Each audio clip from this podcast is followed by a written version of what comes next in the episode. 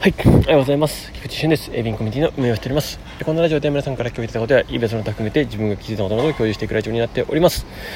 はい、えっと、今日のテーマは、えー本質の時代というテーマでお届けします。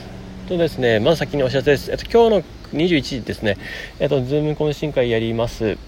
はい、ぜひぜひご参加ください。連絡掲示板の方に連絡します。えー明日 YouTube ライブですね、えーやっていきます。まあ何でもなんか気軽に参加してください。質問あればね、全然受け付けてます。はい。こんなとこですね。はい。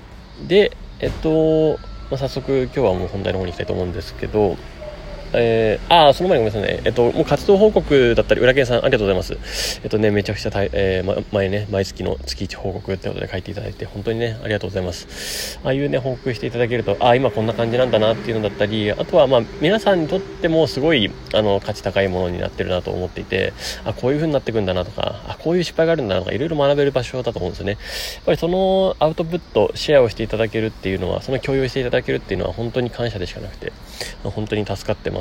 はい。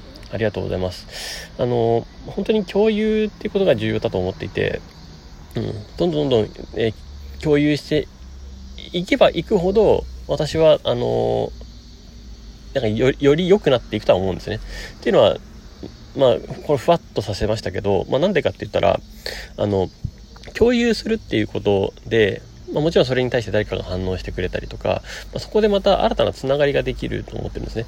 で、あのその人の存在をまた知ったりとか、えー確かめなんだろうな確認というかできたりとかつながれるってことが一個一つとあのあそのなんだろう共有してる人たち同士でコミュニケーション取ってる同士でまたつながれたりするのでどんどんどんどんこのコミュニティに投稿していただけたり共有するするねしたい人同士とかっていうのはやっぱりあの意識しやすいんじゃないかなとは思うんですね。なのでどんどん投稿してほしいなとも思っております。はい、それをもちろん私があの逃すわけはないので、はい、あの私がねあのディスコードの投稿を見てないわけがないのでもちろんねそういう共有していただいている方にねもちろん感謝と感謝もですし、えーね、そういうある種ギブの気持ちを持っている人たちとはですね、あのどんどんねいろんなとこでジョイントしていきたいっていうのは、まあ、これはねあの素直な気持ちとして思っています。はい。ねえーいろんな形で還元できたらいいなと思ってますので、はい、よろしくお願いします。はい、あもちろんね、まあ、の別にそれを求めているわけではないと思いますけど、まあ、こっち自分もねそれは感じているし、えっと、一あのあの何かしらのね形でね返したいとは思ってるっていうとこですね。はい、そこは重要じゃないかなと思いますので、はいねえー私はそうかやりますって感じですね。はい、以上ですって感じですね。はい、そういう形です。で、はい。まあそこからですね、えー早速本題の方に行きたいと思うんですけど、本質の時代っていうとこなんですが、えーやっぱりですね、なんでしょう、まあ本質っていう言葉に関して言うと、まああり、最近は結構よく聞くようになったなとは思ってるんですよ。えっと、本質はどこだって今問いかけをするようになってですね、まあこれはいい思考経路だとは思うんですよ。いい思考の成長というか、なってると思うんですね。っていうのは、本質がどこかを見極めない限り、えーたどり着けないものがあるっていうことですね。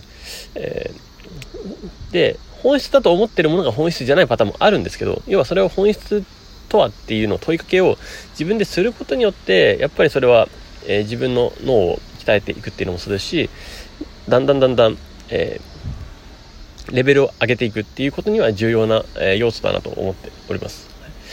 なので、まあ、本質は何だっていうのはすごい重要で、えーそしてあのそれぞれの、えー行動まで、えー落とし込んでいけるきっかけになると思うんですね。っていうのは現象っていうのがありますよね。何か、えっと、例えば、えそうですね、まあ、雨が降るとか晴れるとか、えっていうのも一つそうでしょうし、えなんでしょう、なんか物が売れるっていう現象も一つそうだと思うんですよ。ね。で物が売れるってなんで物が売れるのかっていうのは、まあ、それ一個階層上げていくと、まあ、そこには構造っていうのがありますよね。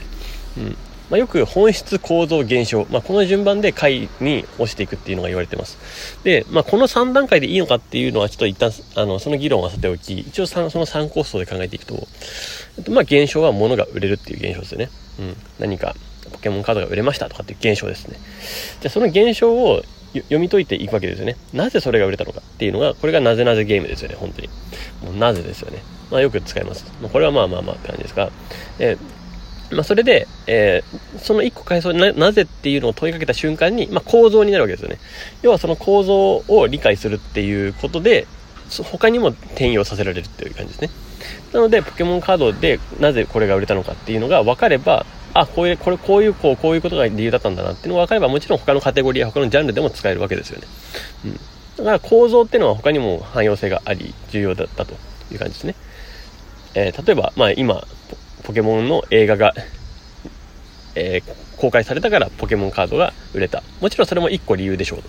でももちろん、ポケモンカード、まあ、ポケモンのリザードンのカードが売れたとかだったらまたちょっと話が別で、まあ、リザードンっていうカードの人気が高いから、まあじゃあなんで人気高いのとかっていうふうにどんどん詰めていくわけですよね。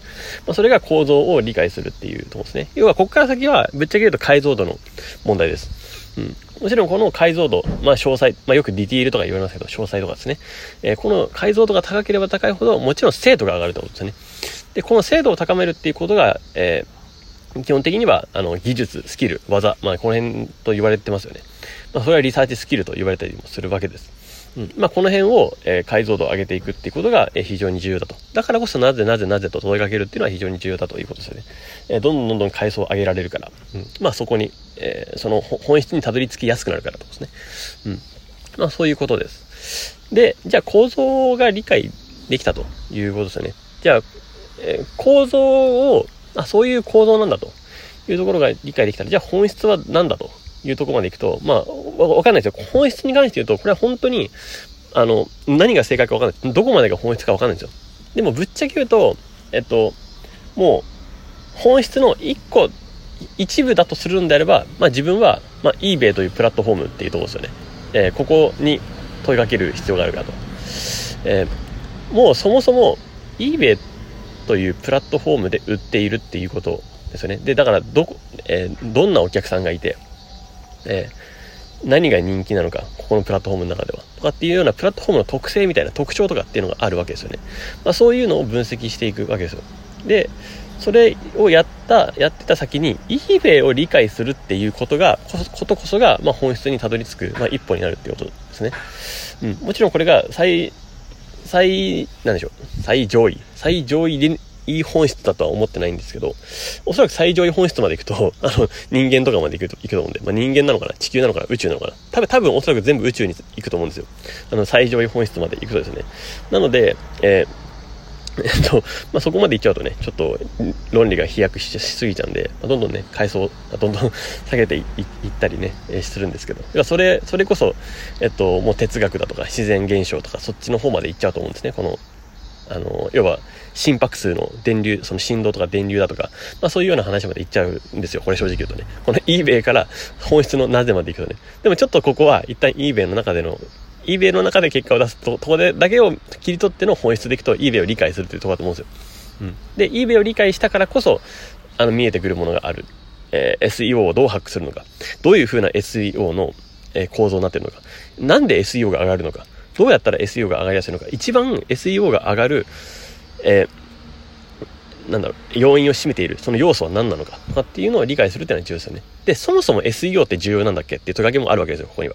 はい。なので、この SE、えー、そう、SEO を上げた方が売れやすい。まあ、これはもしかしたらあるかもしれないです。で、これは事実かもしれない。ある種それは現象ですよね。だからこそ SEO を理解し、SEO をハックしに行く。まあ、これは一つの正解ですよね。